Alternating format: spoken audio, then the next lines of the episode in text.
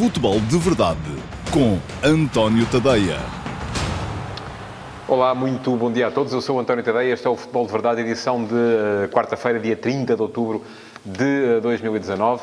Um, estamos quase a chegar àquela altura que é, vai ser já para a semana, já na segunda-feira, em que vamos estar em direto em mais plataformas, não apenas uh, no Facebook, vamos estar também no Instagram, vamos estar também em direto no YouTube, em vez das pessoas terem que ficar à espera um, durante mais tempo para ver. Mas pronto, por enquanto, hoje em direto ainda é só no, no, no Facebook. E quem quiser um, mandar perguntas para serem respondidas no, no final deste Futebol de Verdade, vai ter de o fazer, por enquanto, também apenas para o Facebook. Depois, para a semana vamos uh, ter aqui uma nova modalidade mais atrativa para vós um, do futebol de verdade e, portanto, vamos uh, alargar um bocadinho a nossa abrangência. Mas para já é assim, perguntas que tenham, Facebook com elas, venham elas, a equipa que produz o futebol de verdade vai escolher e no final eu cá estarei para responder uh, uma dessas perguntas, à pergunta que for selecionada. Hoje uh, vamos já começar a lançar a jornada número 9 da Liga Portuguesa, que começa precisamente hoje à tarde, uh, e, sobretudo, centrando a atenção uh, nos jogos do Benfica e do Clube Porto, os dois líderes da competição, que hoje vão jogar ambos e vão continuar ali, em princípio, aquela sua corrida ombro a ombro, que ainda vai durar muito tempo.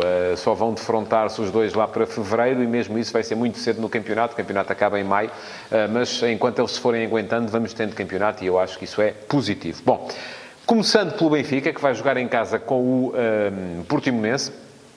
É um jogo uh, que encerra as suas dificuldades para a equipa do Benfica, como tem encerrado quase todos ultimamente, um, tanto em casa como fora. O Benfica com dificuldade para, para fazer golos, com dificuldade para se tornar ah, avassalador do ponto de vista ofensivo, como chegou a ser no início desta temporada, e vai ter pela frente uma equipa do Portimonense que defensivamente não é uh, uh, uma equipa hum, extraordinária, mas que sabe jogar a bola, que sabe trocar a bola, que sabe levar a bola para terrenos onde se sinta mais confortável e, provavelmente para perto da baliza do adversário.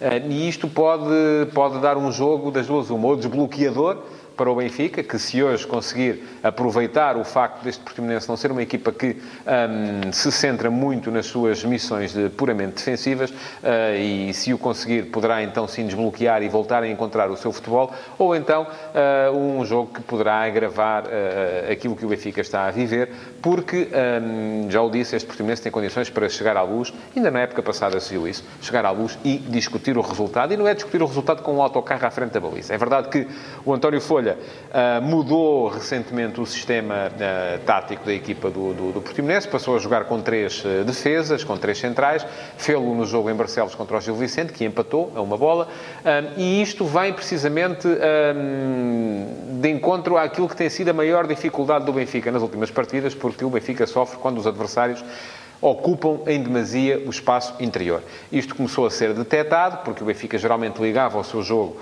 uh, por dentro, ligava Pizzi, que partia da direita, com Rafa, que partia da esquerda, com De Tomás, que baixava um pouquinho, para a equipa ali, naquele espaço, ser capaz de, uh, é que se chama a zona de criação, ser capaz de uh, criar condições para ter finalizações em boas posições. Acontece que Uh, ultimamente os adversários perceberam isso e já foram vários a criar dificuldades ao Benfica na luz. No campeonato, o último foi mesmo o Vitória Futebol Clube, que uh, a jogar uh, em 4-5, em 4-1-4-1, foi mais assim, mas pronto, com os mesmos dois centrais, um, defesa, um médio defensivo e dois médios centro, os mesmos cinco homens no espaço interior, que em princípio o Portimonense vai ter hoje também, embora posicionados de outra forma, três centrais e depois dois médios, criou dificuldades à ligação de jogo do Benfica. O que é que isso leva ao Benfica? Fica a fazer muitas vezes, a jogar por fora, eh, porque se não consegue jogar por dentro, joga por fora, e quando joga por fora, muitas vezes tem de eh, cruzar e aí depara-se com outro problema, que é eh, um ponta de lança, que é Seferovic, que é muito importante, muito útil quando a equipa tenta explorar a anterior forma de jogar, porque é um jogador que, ao ir constantemente em busca da profundidade, alarga o espaço entre as linhas e alarga esse espaço interior para a equipa jogar, mas que, se a equipa joga por fora e cruza, sente mais dificuldades, porque aí o que se lhe pede muitas vezes são finalizações a um,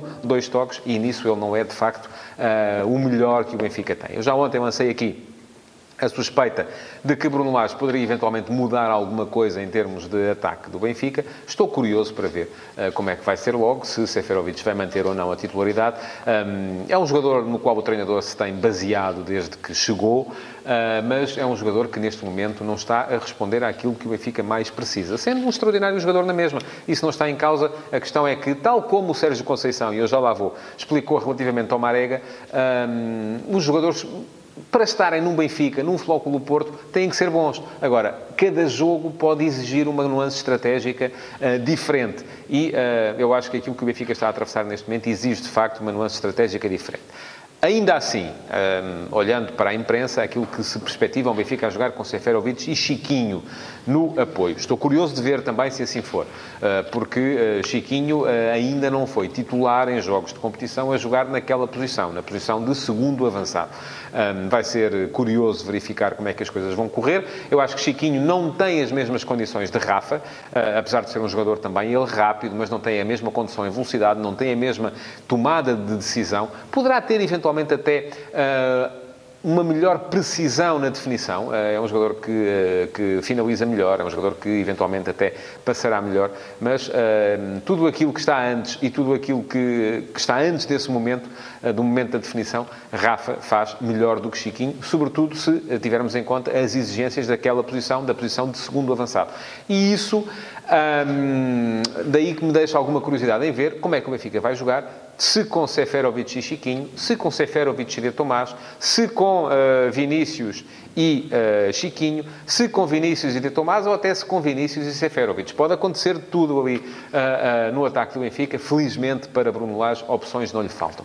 Do outro lado, já o disse, o Portimonense uh, equipa que joga bom futebol, equipa que tem uh, criativos, capazes de, de, de, criar precisamente problemas à defensiva do Benfica, que tem um finalizador, enfim, que já não está fisicamente nas melhores condições como estava quando jogava no Futebol do Porto, Jackson Martínez, mas que ainda assim é um finalizador que impõe respeito, tem Tabata, tem Ailton Boa Morte, tem jogadores com uh, condições para criar uh, problemas, há até Lucas Fernandes também, para criar problemas à equipa do Benfica. Veremos como é que vai correr, é um jogo acerca do qual me motiva alguma curiosidade e também acerca do relevado, ver como é que vai estar o relevado da luz. O Benfica já uh, aparentemente assumiu que vai trocar o relevado, que esta última, este último relevado que foi colocado no seguimento não apenas do Congresso das Testemunhas de Jeová, mas também dos concertos de Ed Sheeran, não correu bem. Não ficou bem.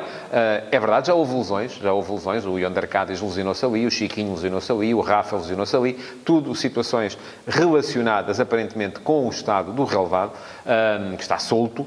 E isso já terá causado muito mais prejuízo, se calhar, embora este seja dificilmente contabilizável, do que uh, o lucro que, deram, que deu a organização destes eventos à uh, SAD do Benfica. Portanto, há que pensar, há que ponderar também se estas situações são positivas e se uh, é verdade que foram no final da época, é verdade que havia todo o verão para trocar o relevado e que as contas deviam ser muito mais simples de fazer. Devia ser o, a receita que vem da organização dos eventos versus o custo do novo relevado. A questão é que há aqui um, evento, um fator risco uh, que não correu bem, que é uh, se o novo relevado vai ou não ficar bom. E este, de facto, não ficou. Já todos os clubes uh, em Portugal tiveram problemas relativamente ao relevado, toca agora ao Benfica. enfim, toda esta questão do risco deve ser a cada vez e cada vez mais bem avaliada. Entramos no jogo do Porto. O Porto vai uh, até à Madeira para defrontar um Marítimo que não tem sido igual a si próprio esta época. Tem sido um Marítimo frouxo, um Marítimo sem uh, capacidade competitiva, uh, que já saiu da Taça de Portugal, que no campeonato está mal um, e que, apesar de já ter empatado ali com o Sporting, eu julgo, não, não sei se já havia futebol de verdade nesta altura, mas se não disse aqui, uh, tê-lo escrito, uh, que houve muita gente a, a, a, dizer que o Sporting tinha conseguido um ponto na Madeira, porque o Marítimo é sempre um adversário perigoso a jogar em casa. A ideia com que eu fiquei na altura foi precisamente a contrário, de que o Sporting tinha começado ali a perder pontos, tinha perdido dois pontos, porque aquele Marítimo não me tinha convencido. Ainda não me convenceu, Vamos ver se no jogo de hoje uh, a equipa de Nuno Manta Santos me convence. O treinador também está ali um bocadinho periclitante, um bocadinho na corda bamba, uh, à espera que apareçam resultados do seu trabalho. É um treinador com trabalho mostrado no Feirense, um trabalho de longuíssima duração. No Marítimo já se sabe, é um clube diferente, é um clube que troca de treinadores com alguma frequência, até porque muitas vezes os treinadores têm que se deslocar para a Madeira e ninguém estará disponível a, a, a mudar-se de armas e bagagens para lá. As pessoas vão lá muito naquele espírito de uh, comissão, de fazer um ano, dois anos e depois voltarem para o continente. Um, e há bons treinadores madeirenses por aí, não é? Olha, o Ivo Vieira, no, no, e que já lá esteve também no Vitória Sport Clube, acabou também por não vingar. Mas uh, a questão relativamente à equipa do Futebol do Porto é perceber um bocadinho como é que uh, vai jogar Sérgio Conceição. Sérgio Conceição, uh, a partir do jogo com o Rangers, ou a partir de meio do jogo com o Rangers, e depois também no jogo com o Famalicão, testou uma nova nuance tática, e como ele muito bem disse ontem em conferência de imprensa, isto não é só chegar ali aos jogadores e dizer, bom, agora é 4-2-3-1, agora é 4-4-2 assimétrica, agora é 4-3-3. Não, as coisas têm a sua complexidade. E uh, aquilo que uh, foi fundamental no jogo com o Famalicão, por exemplo, para o Futebol do Porto, já o disse aqui, uh, naquele 4-3-3, que em momento defensivo era mais um 4-2-4, porque em transição defensiva a equipa colocava quatro homens a condicionar a saída do Famalicão, é o comportamento defensivo daqueles quatro jogadores que em princípio até vão ser os mesmos na partida de hoje. Soares, como ponta de lança, Luís Dias, Corona e Otávio numa linha de apoio e todos, isto em termos ofensivos, mas depois em termos defensivos, os quatro a tentarem condicionar e recuperar a bola cedo uh, para uh, poderem ferir o adversário. Não é um, muito normal que o Porto continue a abdicar, por exemplo, num jogador como Marega, um, e hoje também os jornais falam cada um da sua explicação uh, diferente para a ausência de Marega. Eu até prova em contrário, eu acredito naquela que me parece mais plausível, que é a questão do rendimento. A Marega, de facto, não tem rendido uh, à, à, altura daquilo que uh, o Futebol Porto dele espera e, por isso mesmo, uh, acaba por ser sacrificado. Soares esteve bem, não só do ponto de vista ofensivo, como do ponto de vista defensivo no jogo com o Marítimo. E depois há ainda José Luís, não é? Portanto, a, a concorrência ali é muita e o papel de Marega, é preciso também dizê-lo, era muito mais importante no Futebol Porto no tal 4-4 4-2 assimétrico que aproveitava as suas diagonais curtas da direita para o meio. Marega, ora funcionava como ala direito, eh, ora aparecia eh, como segundo ponta de lança, envolvendo isto um movimento contrário do terceiro médio, que geralmente era Otávio, chegou a ser também Romário Baró, que vinha muitas vezes do meio para o corredor direito para fechar por ali. Portanto, era uma equipa que alternava muito entre um suposto 4-3-3 e um 4-4-2, eh, que por isso mesmo, que eu por isso mesmo chamo o tal 4-4-2 assimétrico. Jogo curioso também, naturalmente, eh, e é este que eu vou ter que acompanhar com mais eh, atenção, porque vou estar em estúdio na RTP no final do Marítimo Porto para falar do jogo. Quem quiser ver já sabe, será na RTP3 por volta do final da partida. Ainda uma curiosidade relativa ao Vitória Futebol Clube, que uh, demitiu Sandro Mendes na sequência de mais um empate a zero última, na última jornada, mas que uh, não tem ainda treinador e por isso mesmo uh, quem tem dado os treinos tem sido o, o Alberto Mayong, que fazia parte da anterior equipa técnica, e vai ser ele quem vai estar no banco na partida frente ao Santa Clara. Podem dizer-me, podem contar-me todas as histórias uh, que uh, vos apetecer uh, relativamente a este processo e ao processo de destituição de Sandro Mendes no Vitória. Aquilo que me parece a mim, e eu acredito até que, de facto, uma administração chega a um ponto em que uma equipa tem, apesar de ter, neste momento, os pontos que tem, que são e que, que, lhe permitem estar até numa posição tranquila na tabela, mas a verdade é que o Vitória, em oito jornadas, marcou apenas um golo um, empatou 5 jogos a 0 e ganhou um jogo uh, 1 a 0. Portanto, tem 8 pontos. Uh, mas um golo em 8 jogos é pouco. E isto poderia ser o suficiente para uh, se olhar para uma equipe e dizer não, alto lá, temos que mudar aqui alguma coisa. Agora, aquilo que depois não me convence é o timing desta decisão. O Vitória teve um mês de interrupção do campeonato antes deste último jogo para fazer a alteração. Vai ter agora em novembro também outra vez interrupção para jogos das seleções. Um, e resolve fazer a, a, a, substituição por razões que aparentemente terão a ver com a filosofia de jogo da equipa, precisamente na altura em que a equipa vai ter mais jogos. Joga uh, agora hum, contra o Santa Clara, vai ter outra vez jogo de jornada no fim de semana, vai ter outra vez depois no outro fim de semana a seguir.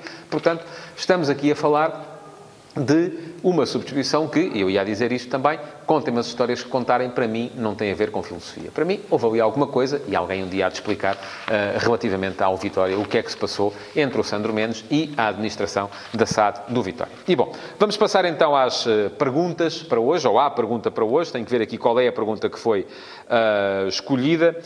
E uh, pergunta-me o Cláudio Gonçalves. Olá, Cláudio, muito bom dia. Concorda que jogar com o Marega condiciona todo o estilo de jogo do Porto e que a equipa tem mais jogadores com características para jogar um futebol mais rendilhado e menos em profundidade, como quando joga com Marega? Ora bem, eu não olho para o Soares ou para o Zé e não, apesar de serem jogadores com outros atributos técnicos, não olho para eles como jogadores que peçam um futebol rendilhado. Aliás, o próprio Soares também é um jogador que busca muita profundidade. Zé Luís é diferente. Zé Luís é um jogador que baixa mais e que, ah, inclusive, participa mais no processo criativo da, da, da equipa. Uh, mas eu acho que a equipa do Porto tem, enfim, não é também como dizia o Sérgio Conceição na, na, na, conferência de imprensa de ontem, em que acusou os papagaios de dizerem que o Porto só jogava a meter a bola na frente. Não me parece que seja assim. Acho que há ali uma ideia de jogo, mas é uma equipa que até determinada altura, grande parte dos seus atacantes uh, foram escolhidos tendo em conta a necessidade de ter gente com potência, gente com capacidade para uh, imporem não só o choque, como a velocidade, a explosão, e isso é uma imagem de marca da equipa também. Não vou dizer que não há processo, é claro que há processo, é claro que aquilo é trabalhado. Não vou dizer também que é a uh, inclusão de jogadores como o, o Luís Dias, como o Corona, que já lá estava, no entanto, não condiciona o futebol da equipa. Claro que condiciona. Corona é um jogador muito forte 1 para 1, Luís Dias também, são jogadores que têm o tal futebol mais rendilhado do que o Cláudio fala, ah, mas ah, se quer que lhe diga, para mim, o grande problema da inclusão de Marega tem mesmo a ver com a deficiência uh, no primeiro toque, a deficiência na finalização, que já era um problema com a Abubakar. Eu tenho esta conversa há alguns anos relativamente à, à, à possibilidade de ser a Abubakar o ponta de lança do Flóculo do Porto, porque é um jogador que no primeiro toque, é um jogador que precisa de espaço, tal como Marek, é um jogador que precisa de espaço para explodir e aí sim torna-se absolutamente uh, temível. Um, ambos são assim. Uh, depois, se o que se lhes pede é estar na área à espera para num toque resolverem, fica mais difícil para eles, porque de facto o Marega é um ponta de lança uh, fortíssimo do ponto de vista físico, mas ao qual faltou escola durante os seus uh, primeiros anos de carreira, e isso é difícil de ganhar quando já se tem a idade que ele tem, uh, porque aquele primeiro toque precisava de ter sido trabalhado desde muito mais cedo. Portanto, é isso que acho, acho que não, que não condiciona. Acho que Marega continua a fazer sentido no futebol do Futebol Porto, até pode fazer sentido no 4-3-3 como extremo-direito, eh, porque vai muitas vezes ganhar eh, em velocidade, no choque contra o adversário direto, faz menos sentido como ponta de lança se a equipa jogar em 4-3-3 como está a jogar neste momento. E pronto, chegamos ao fim do Futebol de Verdade de hoje. Um, não se esqueça de reagir, de pôr like, de comentar, de partilhar esta emissão e uh, não se esqueça também uh, que o Futebol de Verdade já está em podcast e, portanto, pode subscrever o podcast do Futebol de Verdade para um, depois receber as notificações uh, no seu telemóvel e poder ouvir este programa diário que, um, sempre que for, por exemplo, no trânsito ao volante do seu automóvel. Muito obrigado por ter estado desse lado e até amanhã. Futebol de Verdade, em direto de segunda a sexta-feira, às 12h30, no Facebook de António Tadeia.